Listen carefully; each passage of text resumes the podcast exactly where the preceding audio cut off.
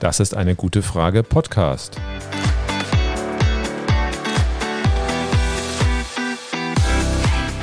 Der Podcast zur Klimakrise Und zur Energierevolution. von Cornelia. Und Volker Quaschning.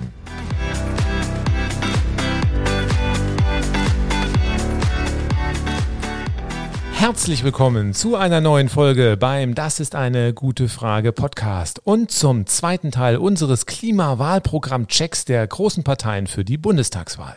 Herzlich willkommen auch von mir. Letzte Woche hatten wir ja schon die Bundestagswahlprogramme von AfD, CDU, CSU und FDP unter die Lupe genommen. Wir haben analysiert, was die Parteien zum Stoppen der Klimakrise und für mehr Tempo bei der Energierevolution anzubieten haben. Das war durchaus eine spannende und aufschlussreiche Analyse, denn keine der drei Parteien hat aus unserer Sicht ein schlüssiges Programm zum Einhalten des Pariser Klimaschutzabkommens vorgelegt. Wenn ihr die Folge noch nicht gehört habt, dann könnt ihr sie auf den bekannten Podcast-Plattformen oder auf YouTube jederzeit nachhören. Nachdem wir unsere letzte Folge aufgenommen haben, hat die Union einen 15-Punkte-Plan mit dem Titel Turbo für erneuerbare Energien veröffentlicht. Steht da was substanziell Neues drin und geht die Energiewende jetzt im Expresstempo los? Ja, das war wohl eher alter Wein in neuen Schläuchen. Im Wesentlichen wiederholt die Union in dem angeblichen Turboprogramm ihre Position aus dem Wahlprogramm in schönen, weichgespülten Worten. Hast du irgendwelche konkreten Aussagen gefunden? Ja, es gibt zwei neue Zahlen. Der jährliche Photovoltaikzubau soll auf mindestens 10 Gigawatt pro Jahr verdoppelt werden. Das deckt sich fast mit dem, was die Grünen und die Linken fordern, doch dazu später mehr.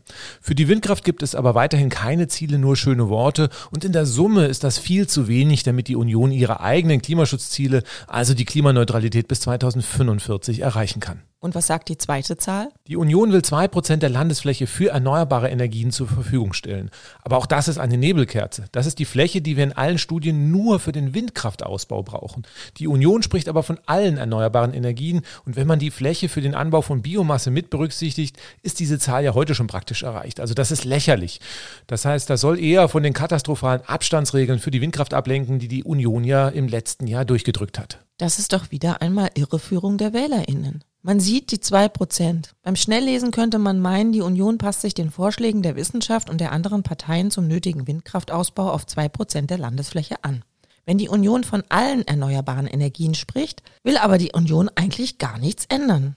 Ja, und bei den Kommentaren zu dem Turbo-Programm sind dann auch schon einige JournalistInnen drauf eingefallen und haben das neue Ziel lobend erwähnt. So macht man Wahlkampf, ohne etwas zu ändern. Gibt es sonst irgendwelche neuen Regeln und Maßnahmen? Der Ausbau der Photovoltaik soll durch zinslose Kredite über die KfW-Bank angekurbelt werden. Hurra, super Idee, wieder ein neues Bürokratiemonster. Und außerdem sollen die Genehmigungsverfahren für Windkraftanlagen auf drei bis sechs Monate beschleunigt werden. Gute Idee eigentlich, aber was die Umsetzung anbelangt, da bin ich sehr gespannt. Das hört sich nicht so an, als ob wir damit unser Fazit zum Wahlprogramm der Union aus der letzten Folge anpassen müssen. Nein, definitiv nicht. Nach wie vor gibt es Klimaschutzziele, mit denen sich das Pariser Klimaschutzabkommen gar nicht einhalten lässt und viel zu lasche Maßnahmen, mit denen nicht mal die eigenen schwachen Klimaschutzziele erreicht werden können. Ich denke, mehr muss man dazu nicht sagen. Schauen wir mal, ob es heute bei den anderen Parteien eine Überraschung gibt. Heute nehmen wir uns der Wahlprogramme der letzten drei momentan im Bundestag vertretenen Parteien, die Grüne, die Linke und SPD vor und stellen dabei jedes Mal die Frage, hat das Klima noch eine Chance? Und während wir bei der letzten Folge keine so großen Überraschungen gesehen haben, haben wir heute bei den drei Parteien wirklich einiges Spannendes gefunden, was man so nicht erwartet hätte. Also lasst euch überraschen und dann legen wir auch gleich mal los. Wir machen weiter im Alphabet und schauen uns als erstes heute das Wahlprogramm der Grünen an. Anders als AfD, die Union und die FDP reden die Grünen nicht verniedlichend vom Klimawandel, sondern von der Klimakrise. Wenn die anderen Parteien von Corona-Krise, Finanzkrise und dann verharmlosend vom Klimawandel sprechen, spiegelt das nicht die Größe des Problems wider. Das ist erstmal bei den Grünen anders. Was mir besonders gut gefällt, die Grünen verwenden auch unser Wort Energierevolution. Unter dem Titel Energierevolution jetzt werden wir ja auch unser Buch zum Podcast im Januar im Hansa Verlag veröffentlichen. Während bei den bisher untersuchten Wahlprogrammen der Klimaschutz bei den Parteien immer erst später im Wahlprogramm beschrieben wurde, lautet bei den Grünen gleich das erste Kapitel Lebensgrundlagen schützen. Das unterstreicht, dass das Thema eine große Bedeutung für die Grünen hat. Mir gefallen nicht nur die verwendeten Begriffe, sondern auch der ganzheitliche Ansatz zum Klimaschutz. Die Grünen wollen beispielsweise eine CO2-Bremse für Gesetze, also Gesetze sollen generell auf ihre Klimawirkung und die Vereinbarkeit mit den Klimaschutzzielen überprüft werden. Das ist sinnvoll. Dann kann es auch nicht passieren, dass tolle Ziele in einem Klimaschutzgesetz geschrieben werden, dann aber wie bei der letzten Regierung ein Kohleausstiegsgesetz beschlossen wird, das mit einem viel zu späten Kohleausstieg das Klimaschutzgesetz wieder torpediert. Greenpeace Energy hat dazu kürzlich ausgerechnet, dass wir bei einem Kohleausstieg bis 2038 bereits einen sehr großen Teil unseres CO2-Budgets zum Einhalten für die 1,5 Grad Grenze verfeuern. Viel Luft für andere Energieträger bleibt da nicht mehr. Ganz klar, wir müssen viel früher aus der Kohle raus. Und die Grünen wollen bis 2030 aus der Kohle aussteigen. Das halte ich auch für ein sinnvolles Datum. Bis dahin lassen sich noch die Alternativen errichten, um Kohlekraftwerke ersetzen zu können.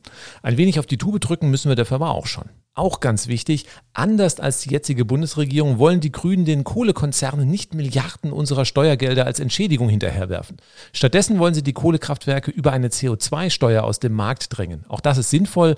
Ob die genannten 60 Euro pro Tonne CO2 dafür allerdings ausreichend sind, das muss man sehen. Prinzipiell macht dieser Weg aber viel Sinn. Das wäre dann auch eine Perspektive für die bedrohten Dörfer. Bei einem Kohleausstieg im Jahr 2038 sollen immer noch Menschen enteignet und aus ihrer Heimat vertrieben werden, damit weiter Kohle möglichst billig abgebaggert werden kann. Das ist auch ein Thema im Wahlprogramm. Die Grünen wollen die Enteignung und Vertreibung der Menschen durch die Kohle stoppen. Mit einem Kohleausstieg 2030 macht man sich aber keine Freundinnen und Freunde in den Kohlerevieren.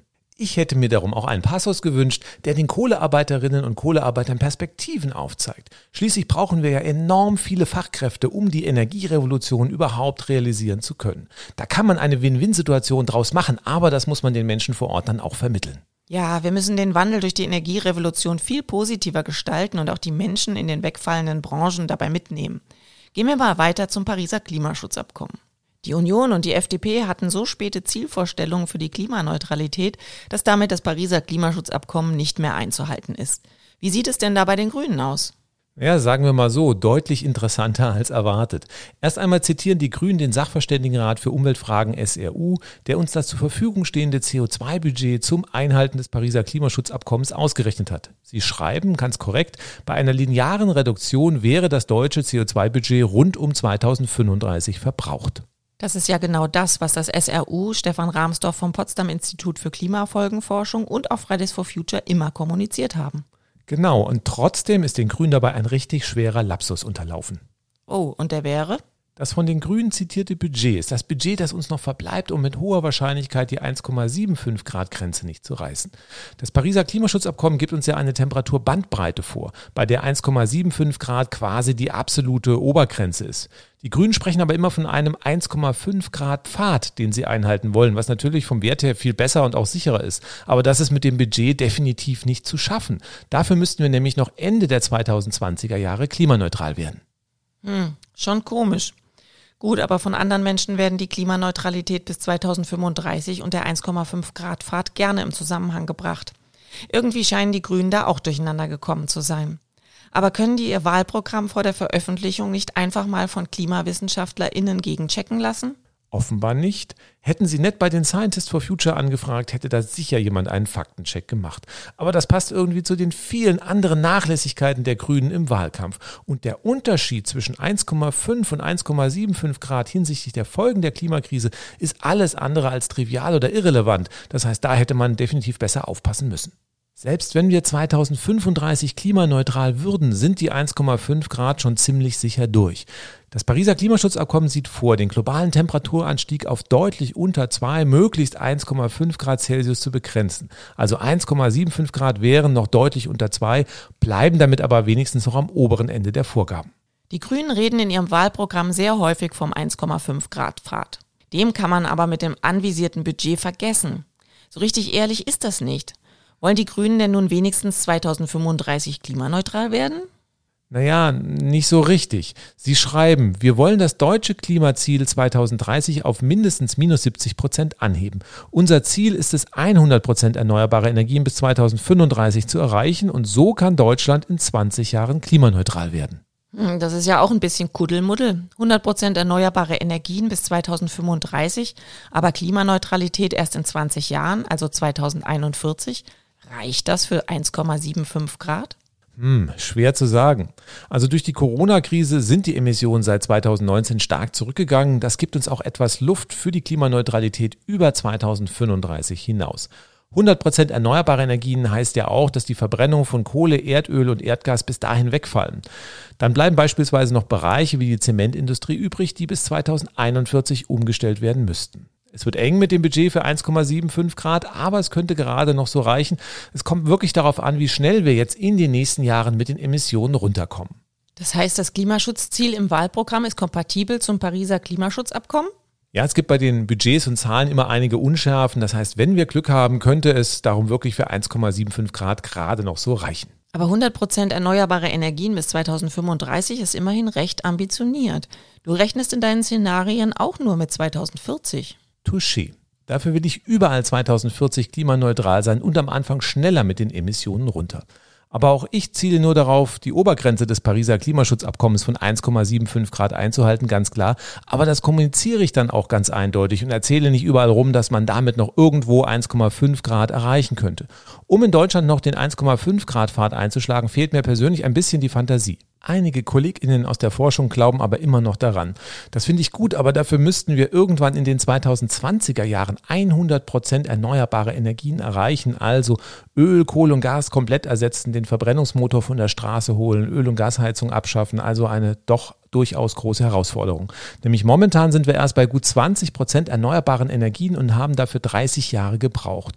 Die fehlenden 80 Prozent in weniger als 10 Jahren komplett durch erneuerbare Energien abzudecken, das dürfte bestenfalls nur ohne die ganzen Widerstände gegen ambitionierten Klimaschutz zu realisieren sein irgendjemand muss das am Ende ja auch alles aufbauen und das scheitert meiner Meinung nach schon am Faktor Mensch. Die Fachkräfte dafür haben wir derzeit nicht und wenn dann immer noch permanent von allen Seiten Sand ins Getriebe geschüttet wird, dann wird eine Klimaneutralität in den 2020er Jahren extrem schwer zu erreichen sein. Dann schauen wir uns doch mal an, was die Grünen zum Erreichen der 100% erneuerbarer Energien bis 2035 an Konzepten vorschlagen. Wie stark wollen Sie denn die erneuerbaren Energien ausbauen? Hier kommt aus meiner Sicht erstmal eine positive Überraschung. Die Grünen sind neben den Linken die einzige Partei, die sich traut, Zahlen zum Ausbau der Photovoltaik und der Windkraft zu nennen. Da sagen die anderen Parteien außer der AfD, dass sie nur mehr bauen wollen und die AfD, die will ja so gut wie gar nichts mehr bauen, aber die kann man sowieso nicht ernst nehmen. Aber wenn SPD, Union und FDP nur ganz lapidar formulieren, wir wollen den Ausbau erneuerbarer Energien vorantreiben, heißt das alles und nichts. Gerade an den Ausbaumengen kann man ja ablesen, wie ernst eine Partei die formulierten Klimaschutzziele nimmt. Gut, dann fangen wir mal mit der Photovoltaik an. Da haben wir ja im letzten Jahr unter der GroKo rund 5 Gigawatt an neuen Anlagen zugebaut. Wie viel sollen es denn bei den Grünen werden? 10 bis 12 Gigawatt an Photovoltaikanlagen pro Jahr und das ab sofort. Und ab Mitte der 2020er Jahre soll das Ganze dann auf 18 bis 20 Gigawatt pro Jahr gesteigert werden. Das wäre sofort eine Verdoppelung und Mitte der 2020er Jahre knapp eine Vervierfachung des aktuellen Zubaus. Reicht das aus deiner Sicht aus? Naja, nach meinen Berechnungen brauchen wir mindestens 20 Gigawatt pro Jahr, also eine Vervierfachung ab sofort für die nächsten 19 Jahre, um 100 Prozent erneuerbare Energien bis 2040 zu erreichen.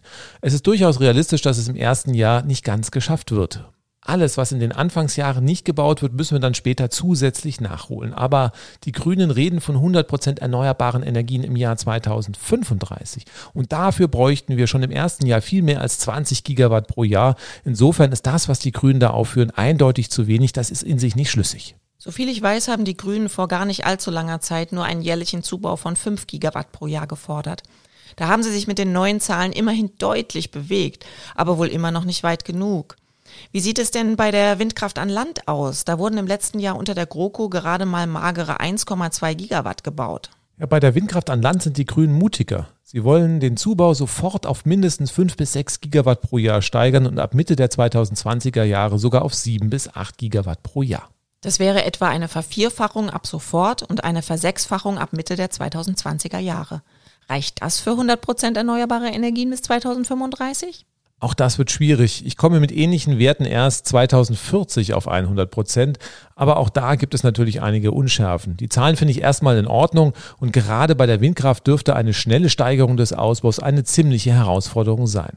Aber die Grünen haben ja auch gute und weitergehende Ideen, den Windkraftausbau wieder in Schwung zu bringen. Das gefällt mir ganz gut.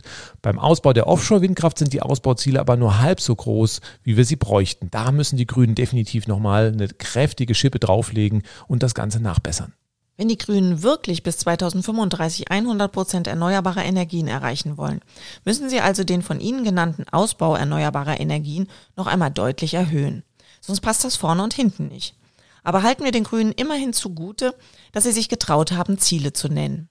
Die Vorschläge, die SPD und die Union noch in ihrer Regierungszeit in den Raum geworfen, aber nie umgesetzt haben, lagen um einiges unter den grünen Vorschlägen. Gehen wir doch mal zum Thema Wasserstoff. In der letzten Folge hatten wir ja festgestellt, dass Wasserstoff sehr ineffizient und teuer ist, aber er trotzdem bei der Union und der FDP eine sehr große Rolle spielt. Was sagen die Grünen zum Thema Wasserstoff? Ja, auch die Grünen haben eine Wasserstoffstrategie, aber anders als bei der FDP und der Union kommt blauer Wasserstoff, also Wasserstoff, der klimaschädlich aus Erdgas erzeugt wird, bei den Grünen nicht vor. Sie wollen grünen Wasserstoff prioritär in Deutschland erzeugen und faire Kooperationen mit sonnen- und windreichen Ländern für Wasserstoffimporte etablieren. Und ist den Grünen dabei bewusst, dass Wasserstoff extrem teuer ist und nicht als Universallösung für die Energiewende taugt? Ja, definitiv. Sie schreiben, es gilt daher, Wasserstoff und synthetische Kraftstoffe gerade dort zum Einsatz zu bringen, wo sie wirklich gebraucht werden, etwa in der Industrie, in der Schifffahrt oder beim Flugverkehr. Das ist aus meiner Sicht und auch aus der Sicht vieler anderer Energiewissenschaftler*innen genau richtig. Beim Wasserstoff bekommen die Grünen daher von mir glatt ein Bienchen. Endlich ein Punkt, an dem wir nichts zu meckern haben. Wie schaut es denn im Verkehrsbereich aus? Ziemlich stark. Der Abschnitt zur Mobilitätswende nimmt ganze elf Seiten ein. Ziel ist es, deutlich mehr Strecken per Rad, zu Fuß, mit der Bahn, dem ÖPNV und viel weniger mit dem Auto zurückzulegen. Weniger Autos heißt auch ein vollständig anderer Straßenbau als heute. Die Alternativen zum Auto sollen attraktiv sein, so dass alle gut und bequem mobil bleiben und die Wege dahin werden sehr gut umrissen. Im Gegensatz zu den anderen bislang betrachteten Parteien hat sich da wirklich jemand richtig Gedanken gemacht. Ein christliches Tempolimit auf Autobahnen zum Retten von Menschenleben gibt es auch. Das klingt ja gut. Gibt's da von dir ein Bienchen? Na, nur wenn sie noch einen Punkt nachbessern, aber dann vielleicht durchaus ja. Ich ahne da was. Geht es dabei um den länger zurückliegenden Parteitagsbeschluss zum Ende des Verbrenners? Ja, genau. Das ist wirklich ein Wunderpunkt. Die Grünen hatten damals unter massivem Protest von Ministerpräsident Kretschmann den Stopp der Neuzulassung für Benzin- und Dieselautos ab 2030 beschlossen. Das ist dir damals schon sauer aufgestoßen. Richtig. Autos haben im Schnitt eine Lebensdauer von 18 Jahren. Wenn 2030 noch Verbrenner neu zugelassen werden, sind diese noch bis 2048 unterwegs. Wie sollen wir denn so die von den Grünen geforderte Klimaneutralität im Jahr 2041 schaffen? Dann bräuchten wir im Jahr 2040 eine sehr teure Abwrackprämie für Verbrenner oder die Pflicht, mit sündhaft teuren synthetischen Treibstoffen zu tanken. Das ist doch alles Murks. Inzwischen ist selbst die Automobilindustrie weiter. Jaguar will ab 2025 keine Verbrenner mehr bauen. Opel ab 2028. Also in dem Punkt hätte ich mir definitiv von den Grünen etwas mehr Ehrlichkeit und etwas mehr Mut gewünscht. Andererseits ist es wirklich spannend, dass Teile der Industrie in Sachen Klimaschutz die Politik überholen. Bei der Elektromobilität ist viel Dynamik drin. Da wird vermutlich mehr passieren, als wir uns heute noch vorstellen können. Da kann man inzwischen sogar hoffen, dass wir notfalls auch ohne die Politik schnell vorankommen. Schauen wir auf einen letzten Punkt und gehen dann weiter zu den Linken. Union und FDP wollen zur Steuerung ja ausschließlich auf CO2-Preise setzen. Bei schnellen CO2-Reduktionen würden dadurch die Energiepreise explodieren, mit enormen sozialen Verwerfungen. Welche Rolle spielen die CO2-Preise bei den Grünen? Auch die Grünen wollen einen CO2-Preis. Aber sie wollen nicht alles alleine mit dem CO2-Preis steuern, sondern diesen mit anderen Maßnahmen wie beispielsweise neuen Rahmenbedingungen im Ordnungsrecht sowie Förderungen und Subventionsabbau begleiten. Anders als die Union und die FDP haben sie das, wie sie es nennen, Risiko von erheblichen sozialen Unwuchten erkannt. Wenn man soziale Unruhen beim Umsetzen der Klimaschutzmaßnahmen und der Energierevolution vermeiden möchte, muss das genau der Weg sein. Nach einigen Kritikpunkten, die wir gefunden haben, ist das doch ein versöhnliches Schlusswort. Dann kommen wir mal zum nächsten Wahlprogramm, dem der Linken. Wie sieht es denn da mit Klimaschutzzielen in Bezug auf das Pariser Klimaschutzabkommen aus? Sehr erfreulich. Die Linken haben die schärfsten Klimaschutzziele aller von uns untersuchten Wahlprogramme formuliert. Sie wollen 80 Prozent Emissionsreduktion bis zum Jahr 2030 und die vollständige Klimaneutralität bis 2035 erreichen. Das ist schneller als bei den Grünen, die bis 2030 nur Reduktion von 70 Prozent und die Klimaneutralität für 2041 fordern. Damit dürfte sich auf jeden Fall die 1,75 Grad Grenze sicher einhalten lassen und dann wäre Deutschland ganz klar auf dem Weg, das Pariser Klimaschutzabkommen noch einzuhalten. Wegen der sehr schnellen Reduktion bis 2030 könnten wir sogar noch etwas unter 1,75 Grad bleiben und die Linken wollen die Ziele auch noch im Klimaschutzgesetz festschreiben. Dafür gibt's also ein Bienchen. Vielleicht sogar zwei, vorausgesetzt natürlich, die Ziele ließen sich dann auch wirklich erreichen. Da hast du also Zweifel? Wie sieht's denn mit dem Ausbau erneuerbarer Energien aus? Reicht der aus, um die ambitionierten Ziele einzuhalten? Leider nein. Die Ausbauziele bei der Photovoltaik und der Windkraft liegen in der gleichen Größenordnung wie die der Grünen. Bei der Photovoltaik sollen sofort 10 Gigawatt pro Jahr und bei der Windkraft an Land 7 Gigawatt pro Jahr errichtet werden. Nochmal zum Vergleich, die Grünen wollten 10 bis 12 Gigawatt pro Jahr Photovoltaik und 5 bis 6 Gigawatt pro Jahr Windkraft an Land errichten, den Ausbau aber bis 2025 nochmal deutlich steigern. Von der Steigerung ist bei den Linken nichts zu lesen. Insofern fehlt mir die Fantasie, wie mit dem doch recht verhaltenen Zubau 80 Prozent Einsparung bis 2030 erreicht werden sollen. Hier sind die Widersprüche noch etwas größer als beim Wahlprogramm der Grünen. Andererseits wollen Grüne und Linke eine erhebliche Steigerung des Ausbaus der Photovoltaik und der Windkraft. Da muss man angesichts des Fachkräftemangels, der aktuellen Materialengpässe und der Probleme bei der Genehmigung neuer Windparks erst einmal hinkommen. Da ist es vielleicht sogar ehrlich, im Sofortprogramm nicht absolut unerreichbare Sprünge reinzuschreiben. Ja, absolut richtig. Nur dann muss man dafür sorgen, dass die Ausbaumengen kontinuierlich und schnell steigen, dass sie auch irgendwann zu den Klimaschutzzielen passen. Und da gibt es bei den beiden Parteien, na, wie soll ich das sagen, wirklich deutlich Luft nach oben. Ich glaube, das müssen wir hier nochmal ganz stark betonen. Derzeit haben klimaneutrale erneuerbare Energien gerade mal einen Anteil von gut 20 Prozent am gesamten Endenergiebedarf. Um überhaupt klimaneutral werden zu können, müssen wir den Ausbau der erneuerbaren Energien drastisch steigern, um möglichst schnell auf 100 Prozent zu kommen. Da müssen wir richtig klotzen statt kleckern, sonst verfehlen alle anderen Klimaschutzmaßnahmen ihre Wirkung. Und da sind sowohl die Grünen als auch die Linken immer noch viel zu zaghaft. Gut, dann schauen wir uns jetzt mal die nächste Position der Linken an, nämlich den Kohleausstieg. Ja, hier gibt es kaum Unterschiede zu den Grünen. Kohleausstieg bis spätestens 2030, kein Abbaggern mehr von Dörfern. Ich glaube, da kann man einfach einen Haken drunter machen. Prima. Nächster Punkt. Wasserstoff. Wie sieht's da bei den Linken aus? Dazu gibt es zwei Sätze, die glatt von mir sein könnten. Ich zitiere mal. Also, Strategien, künftig auch Autos und Gebäudeheizung mit Wasserstoff zu betreiben, sind weder sozial noch ökologisch. Seine Herstellung verbraucht zu viel Energie. Und weiter, die Linke fordert Wasserstoff und dessen Folgeprodukte künftig nur auf Basis von Ökostrom zu gewinnen und ausschließlich dort einzusetzen, wo keine effizienteren Alternativen dazu vorhanden sind. So etwa bei der Dekarbonisierung der Stahlindustrie, von Teilen der Chemiewirtschaft, im Flug- und im Seeverkehr sowie zur Rückverstromung während Dunkelflauten. Genau so müssen wir es machen. Da hat wirklich jemand es mal richtig verstanden. Das hatte aber auch schon bei den Grünen gepasst. Wie stehen die Linken zu dem klimaschädlichen blauen Wasserstoff, der nicht aus erneuerbaren Energien gewonnen wird und bei der Union und der FDP zum Einsatz kommen soll? Auch da ganz klare Kante. Da steht, CCS, also die Abtrennung und Endlagerung von Kohlendioxid, darf nicht für die Grünfärbung, also Greenwashing von Erdgas oder Wasserstoff zur Verfügung stehen. Das schließt blauen Wasserstoff ganz klar aus. Auch hier können wir ganz klar einen Haken drunter machen. Kein Bienchen? Ja, meinetwegen gerne auch ein Bienchen. Nächster Punkt ist der Verkehr. Gibt es da Überraschungen? Nicht wirklich. Hier sind die Linken auch sehr nah bei den Grünen. Unterschiede gibt es da eher in kleinen Detailfragen. Auch bei den Linken gilt die Prämisse mehr Rad, mehr Fuß, mehr Bahnverkehr sowie ÖPNV, weniger Autos. Spätestens 2030 sollen auch bei den Linken keine Verbrennerautos mehr zugelassen werden und spannend auch nicht mehr exportiert werden. Mit dem Exportverbot gehen die Linken sogar über die Forderungen der Grünen hinaus. Aber auch hier gilt, 2030 ist zu spät, um den Verkehr bis 2035 klimaneutral gestalten zu können. Das ist der gleiche Widerspruch wie bei den Grünen. Trotzdem gefällt mir das Exportverbot sehr, sehr gut, weil es kann nicht sein, dass wir darauf hinarbeiten, dass wir in Deutschland irgendwann klimaneutral sind und keine Verbrenner mehr auf die Straße lassen und dann unsere alten Möhren irgendwo nach Afrika oder in andere Schwellen- und Entwicklungsländer exportieren, wo die dann noch weitere 10, 15 Jahre rumfahren und einen erheblichen Schaden für das Klima anrichten. Einen kleinen Unterschied zu den Grünen gibt es auch bei dem Tempolimit.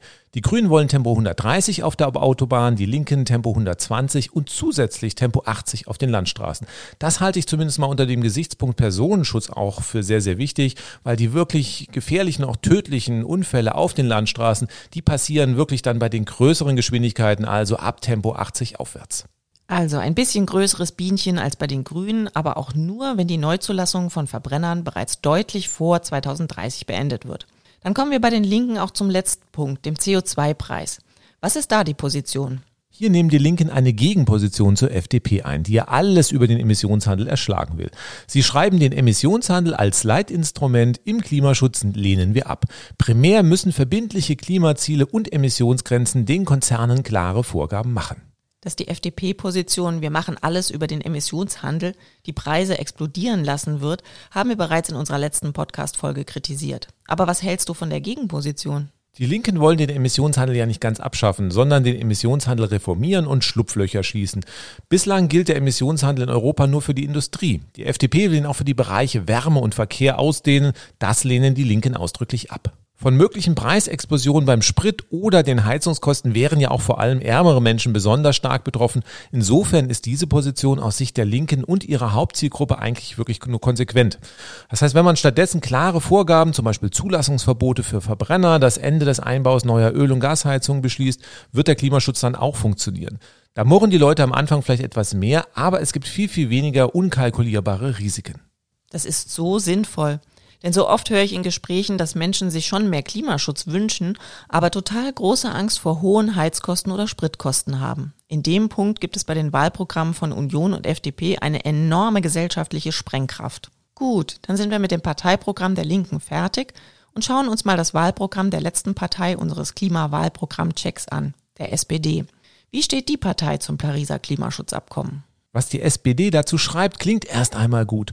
Unsere Politik richtet sich nach dem Klimaabkommen von Paris. Wir müssen die globale Erderwärmung auf möglichst 1,5 Grad Celsius begrenzen. Das klingt doch vielversprechend. Und wann will sie dafür klimaneutral werden? Die SPD orientiert sich am neuen Klimaschutzgesetz, das sie nach dem Verfassungsgerichtsurteil zur unzureichenden deutschen Klimaschutzpolitik hektisch mit der Union noch vor der Wahl beschlossen hat. Sie will wie die Union im Jahr 2045 klimaneutral werden. Das Reduktionsziel für 2030 beträgt 65 Prozent und damit ist es viel, viel lascher als das von den Linken und den Grünen.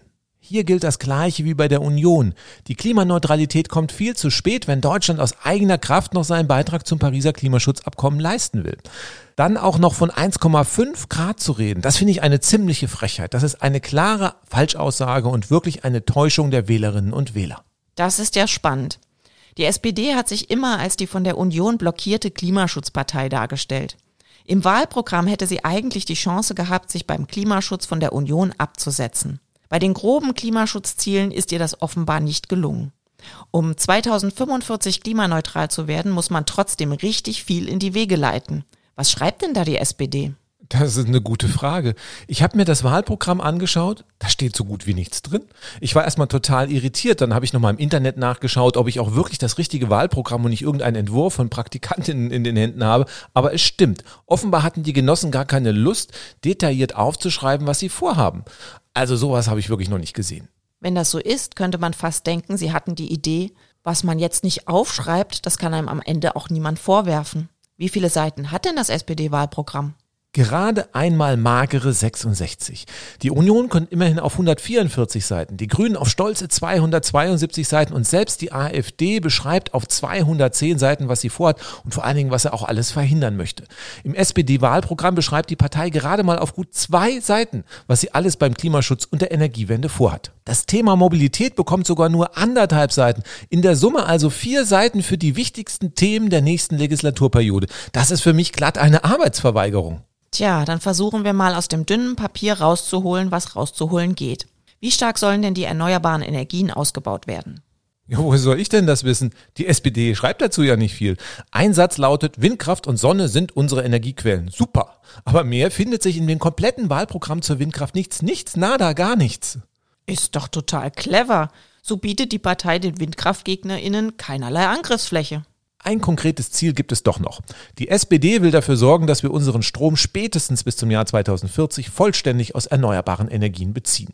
Dann schreibt sie noch, wir wollen dafür sorgen, dass dazu alle geeigneten Dächer eine Solaranlage bekommen. Gut, das ist ja auch erstmal richtig und darüber kann sich auch niemand aufregen, also Haken drunter. Aber damit können wir nur 15 Prozent unseres künftigen Energiebedarfs abdecken. Das heißt, wir brauchen noch andere Sachen, wir brauchen viel mehr. Da muss mehr kommen, aber der ganze Rest bleibt im Nebulösen. Unglaublich. Hm. Naja, dann gehen wir mal zum nächsten Thema, Wasserstoff. Hier hatten wir ja starke Unterschiede zwischen Union und FDP, die regelrechte Wasserstofffans sind, und den Linken und den Grünen, die Wasserstoff als kostbare Ressource nur dort einsetzen wollen, wo es Sinn macht. Wie positioniert sich denn jetzt die SPD? Was die SPD zum Wasserstoff schreibt, ist ziemlich strange. Ein Passus lautet, erneuerbare Strom wird in allen Sektoren eingesetzt. Dort, wo eine direkte Elektrifizierung nicht sinnvoll ist, werden wir große Mengen Wasserstoff aus erneuerbaren Energien benötigen. Er ist reichlich vorhanden. Als ich das gelesen habe, habe ich mich gefragt, hey, was haben die denn geraucht, als die das aufgeschrieben haben? Vielleicht meinen sie ja Wasser? Das ist auf der Erde reichlich vorhanden. Aber rein Wasserstoff findet man auf der Erde so gut wie gar nicht. Wasserstoff müssen wir erst einmal recht aufwendig und teuer mit grünem Strom herstellen. Weiß denn das niemand bei der SPD? Offenbar nicht. Also nochmal, liebe SPD, Wasser haben wir reichlich auf der Erde, Wasserstoff nicht. Den müssen wir erstmal aufwendig herstellen. Und für große Mengen Wasserstoff, die dort verwendet werden sollen, braucht man auch viel Strom. Das heißt, zum ohnehin steigenden Strombedarf brauchen wir nochmal eine große Menge an grünem Strom. Und die SPD äußert auch eine Vorstellung dazu. Bis 2030 brauchen wir jährlich 10 Terawattstunden Strom zusätzlich, heißt es im Programm. Gut, die Einheit Terawattstunde ist auch noch falsch geschrieben, aber geschenkt. Bis 2030 2030 wären das dann 90 Terawattstunden an Strom. Das ist lächerlich. Das ist lächerlich wenig. Das heißt, über eine Wasserstoffproduktion in Deutschland brauchen wir bei diesen Zahlen überhaupt gar nicht zu reden. Vielleicht soll der Wasserstoff dann importiert werden? Keine Ahnung. Das weiß nur die SPD, denn im Wahlprogramm findet sich dazu nichts. Gut, dann kommen wir mal zum Kohleausstieg. Was schreibt die SPD da? Der Kohleausstieg ist beschlossene Sache. Äh, und weiter? Ja, nichts weiter. Das war's. Mehr findet man dazu nicht im Wahlprogramm. Olaf Scholz hat ja im Wahlkampf bekräftigt, er wolle am Kohleausstieg bis zum Jahr 2038 festhalten und ist dann nach viel Kritik am Ende wieder etwas zurückgerudert. Selbst die Union hat angedeutet, dass der Ausstieg früher kommen könnte. Ich halte es für vollkommen unseriös, wie Olaf Scholz in diesem Jahr noch in die Lausitz zu fahren und den Kohlekumpels die Jahreszahl 2038 zu versprechen. Bei einer schnellen Energiewende und steigenden CO2-Preise werden sich die Kohlekraftwerke gar nicht mehr bis dahin wirtschaftlich betreiben lassen. Das heißt, wir werden früher rausgehen und es werden viele Menschen auch in der Lausitz dann sehr enttäuscht sein von der deutschen Politik und das wird wiederum Widerstände gegen den Klimaschutz und die Energierevolution hervorrufen. Wahnsinn. Die Union ist inzwischen bei der Energiewende fortschrittlicher als die SPD. Das Wahlprogramm ist eine richtige Frechheit. Es liest sich wie ein schönes Märchenbuch. Erst habe ich gedacht, super, eine Partei mit Visionen von der lebenswerten Zukunft, aber das ist leider alles heiße Luft.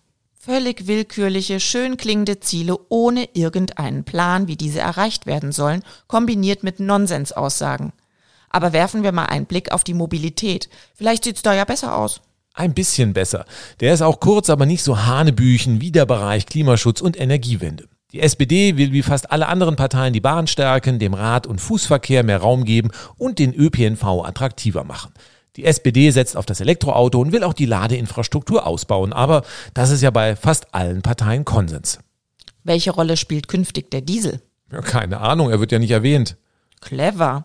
Dann kann sich wieder mal niemand über die Position der SPD aufregen. Doch einen kleinen Aufreger hat dann die SPD. Doch Tempo 130 auf der Autobahn, aber das war's dann auch schon. Gut, der Vollständigkeit halber schauen wir auch nochmal, was die SPD zum Emissionshandel sagt. Ja, auch nicht wirklich viel. Sie beschreibt, dass es seit 2021 einen nationalen CO2-Handel mit einem CO2-Preis gibt und dass er steigen wird. Das soll sozial gerecht ausgeglichen werden, das ist nichts Neues und das findet sich auch in fast allen anderen Wahlprogrammen. Außerdem wird vorgeschlagen, die EEG-Umlage abzuschaffen und über den Bundeshaushalt zu finanzieren. Auch die Einnahmen aus der CO2-Bepreisung sollen dazu genutzt werden. Das ist aus meiner Sicht nicht wirklich zu Ende gedacht. Der hohe Strompreis in Deutschland behindert aktuell die Verbreitung der Elektromobilität und der klimafreundlichen elektrischen Wärmepumpe. Prinzipiell ist es doch richtig, die EEG-Umlage nicht länger auf den Strompreis draufzuknallen. Die EEG-Umlage brauchen wir noch, um vor allem für die älteren, damals teuren Solar- und Windkraftanlagen eine erhöhte Vergütung zu zahlen.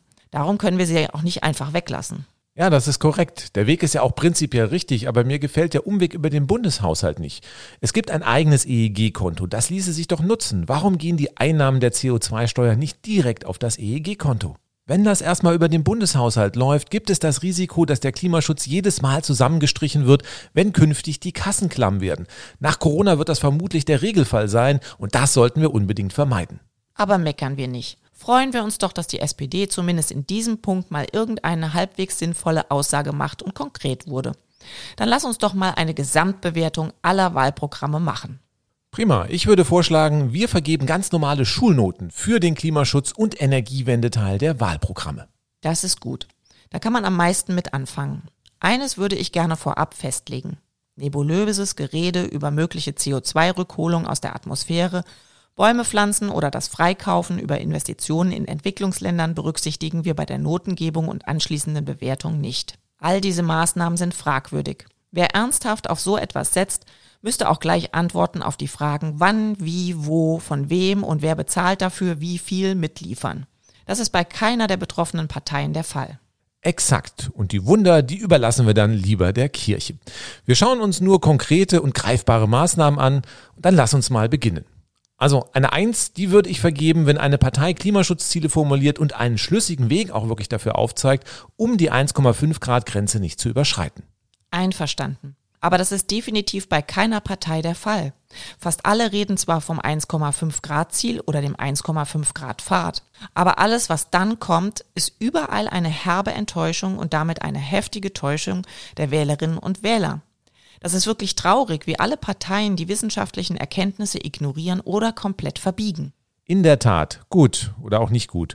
Ja, ähm, die zwei würde ich vergeben, wenn eine Partei Klimaschutzziele formuliert, mit denen zwar die 1,5 Grad Grenze verfehlt wird, aber das Pariser Klimaschutzabkommen noch eingehalten werden kann. Weil das erlaubt ja eine Bandbreite. Das Abkommen sieht vor, deutlich unter 2 Grad, möglichst bei 1,5 Grad Celsius zu bleiben.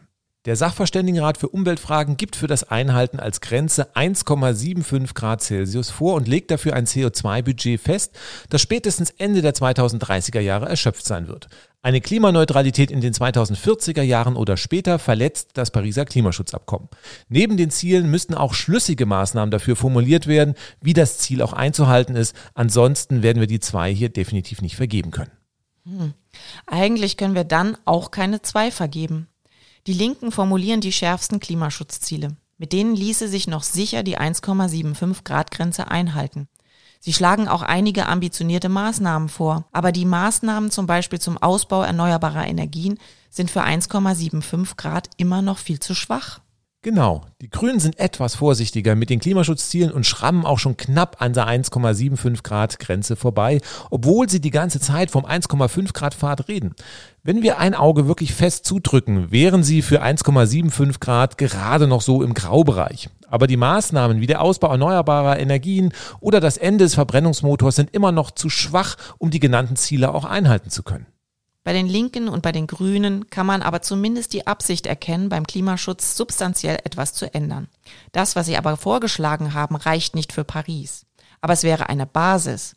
Wenn man dann in vier Jahren nochmal deutlich nachlegt, wäre das Einhalten des Pariser Klimaschutzabkommens prinzipiell noch irgendwie erreichbar. Nicht schön, aber auch nicht hoffnungslos. Darum würde ich für beide Parteien eine 3 vorschlagen. Gut, da gehe ich mit. Dann gehen wir mal auf die andere Seite der Notenskala. Da befindet sich ja die AfD. Die Note der AfD steht damit eigentlich auch schon fest. Die Notenskala reicht aber leider nur bis sechs. Das, was die AfD aufschreibt, ist so hanebüchender Unsinn, dass das Vergeben einer sechs auch nur unter Schmerzen erfolgen kann. Dann bleibt es bei der sechs mit der dringenden Empfehlung, sich mit echten wissenschaftlichen Fakten anstelle kruder alternativer Fakten auseinanderzusetzen. Was machen wir jetzt mit den anderen Parteien, also CDU, CSU, FDP und SPD? Keine dieser Parteien hat Klimaschutzziele formuliert, die sich auch noch mit Auge zudrücken im Graubereich zum Einhalten des Pariser Klimaschutzabkommens befinden. Sie nehmen damit ein Verletzen des Pariser Klimaschutzabkommens und somit des Völkerrechts billigend in Kauf. Noch schlimmer ist, dass sie nicht einmal Maßnahmen skizziert haben, mit denen sich ihre viel zu schwachen Klimaschutzziele auch sicher einhalten lassen. Also selbst nicht einmal das ist noch garantiert. Immerhin hat sich die Union im Gegensatz zu früher etwas bewegt und lässt im Wahlprogramm zumindest erkennen, dass sie sich ein paar Gedanken gemacht hat. Gut, ja, im Arbeitszeugnis würde ich dann schreiben, Sie haben sich sehr bemüht. Also eine glatte 5? Jap. Bei der FDP ist nicht mal dieses Bemühen erkennbar. Das genannte Klimaschutzziel von 2050 ist sogar verfassungswidrig. Das ist dann eine 5 minus, damit noch ein bisschen Abstand zur AfD bleibt. D'accord. Am meisten enttäuscht hat mich das Wahlprogramm der SPD. Die SPD sollte doch PolitikerInnen haben, die zumindest etwas Ahnung von Klimaschutz und Energiewende haben. Svenja Schulze, Timon Gremmels, Kevin Kühnert, wo waren sie denn, als jemand die Schaumschlägertaste beim Wahlprogramm erstellen gedrückt hat? Wie konnten sie zulassen, dass die SPD mit einem derart nichtssagenden und katastrophalen Wahlprogramm in den Wahlkampf zieht? Ein viel zu schwaches Klimaschutzziel und nicht einmal der Versuch einer Erklärung, wie man da hinkommen will. Auch hier kann man nur eine 5 minus vergeben und auch nur, damit ein Abstand zur AfD bleibt. Es ist schon traurig, dass wir der SPD sogar noch eine schlechtere Note vergeben müssen als der Union. Aber das SPD-Wahlprogramm ist nun mal eine Katastrophe, da gibt es nichts zu beschönigen. Puh, das sind ziemlich ernüchternde Ergebnisse. Dann fassen wir mal zusammen. Keine Partei hat in ihrem Wahlprogramm ausreichend Maßnahmen gefordert, mit dem wir das Pariser Klimaschutzabkommen noch wirklich sicher einhalten können. Die 1,5 Grad Grenze werden alle sicher reißen. Dass fast alle Parteien sich mit dem 1,5 Grad Pfad schmücken, ohne dafür irgendetwas Substanzielles zu liefern, ist eine ziemliche Frechheit.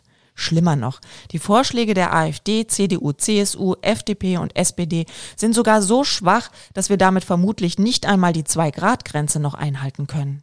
Um das nochmal ganz deutlich zu sagen, Wählerinnen und Wähler werden in die Irre geführt. Man denkt super, die wollen den 1,5 Grad Pfad einschlagen, aber in Wahrheit werden sie nicht mal das Pariser Abkommen mit 1,75 Grad einhalten und vermutlich sogar die 2 Grad Grenze sprengen. Ich verstehe nicht, wie die PolitikerInnen dieser Parteien noch guten Gewissens in den Spiegel schauen können. Diese Parteien nehmen bewusst in Kauf, dass wir die Lebensgrundlagen der künftigen Generationen zerstören und wir unsere Kinder direkt in die Heißzeit schicken. Es ist ja die Frage, ob all die PolitikerInnen der Parteien diese Diskrepanz überhaupt bemerkt haben. Manche glauben ja vielleicht wirklich, dass es so geht, weil es ja so angenehm ist, das zu glauben. Man zimmert sich seine eigene alternative Wahrheit zusammen. Dieser Gedanke wäre mir auch lieber als der Gedanke, dass sie uns Wählerinnen alle auf Deutsch gesagt verarschen wollen. Ich glaube, es gibt leider auch immer noch einige Politikerinnen, die die Dramatik der Klimakrise immer noch nicht richtig verstanden haben und die deswegen unsere Aufregung wegen so ein paar Grad oder so ein bisschen CO2-Budget gar nicht verstehen. Aber es geht hier um die Wahl für die höchsten politischen Ämter, die in Deutschland zu vergeben sind.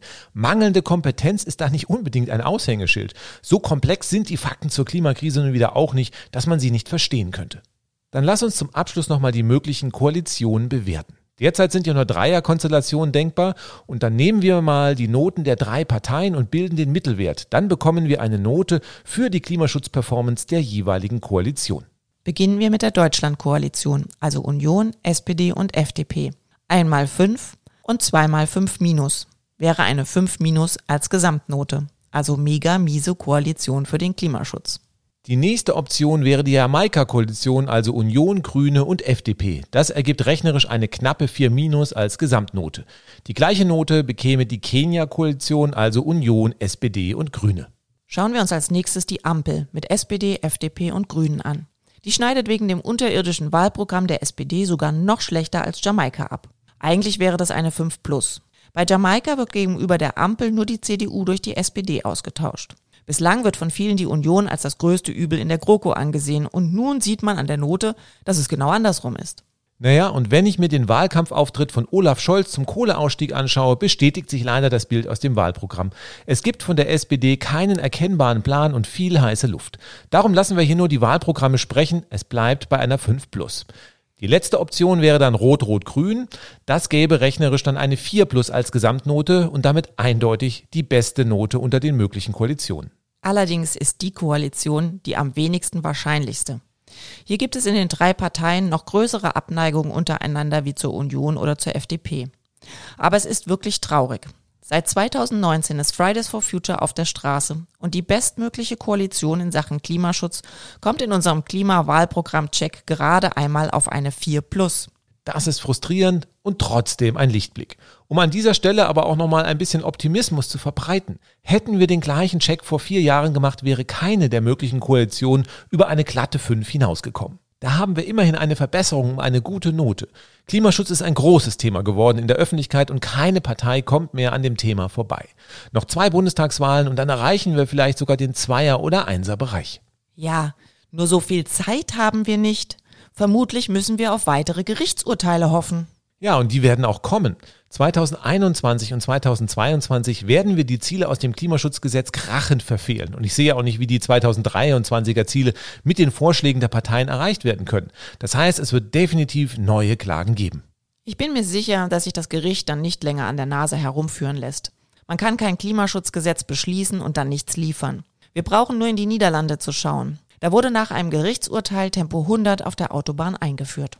Weil die Parteien beim Klimaschutz immer noch Bummelstreik machen, wird es dann bei uns früher oder später auch kommen. Also auch wer jetzt eine Partei danach wählt, weil diese das Tempolimit nicht will, es wird irgendwann kommen und vermutlich dann viel niedriger als 130.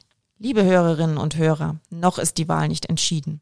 Wir können jetzt noch intensiv auf die Diskrepanz hinweisen, sodass wir nicht erst die Gerichte brauchen, bis bei uns wirklich wirksamer Klimaschutz umgesetzt wird, sondern dass bei den Koalitionsverhandlungen nochmal ordentlich nachgebessert wird. Genau, und darum müssen wir jetzt wirklich richtig Druck machen. Redet mit Freundinnen und Freunden, Nachbarinnen und Nachbarn und allen Bekannten über die kommende Wahl und die Klimaschutzperformance der einzelnen Parteien. Informationen dazu habt ihr ja jetzt mit unserem Podcast. Teilt den Podcast und leitet ihn weiter. Macht die Inhalte zum Thema, sodass sich möglichst wenig Menschen von den Wahlprogrammen täuschen lassen. Am 24. September findet auch noch ein großer Klimastreik statt.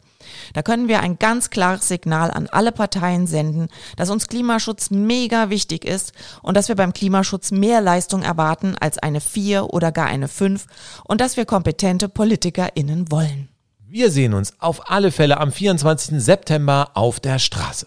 Und auch wenn die Klimaschutzambitionen frustrierend sind, ganz wichtig ist es am 26. September zur Wahl zu gehen, um noch Schlimmeres zu verhindern. Aber schon jetzt ist klar, wir brauchen auch nach der Wahl eine starke außerparlamentarische Klimaschutzbewegung und Aufklärung.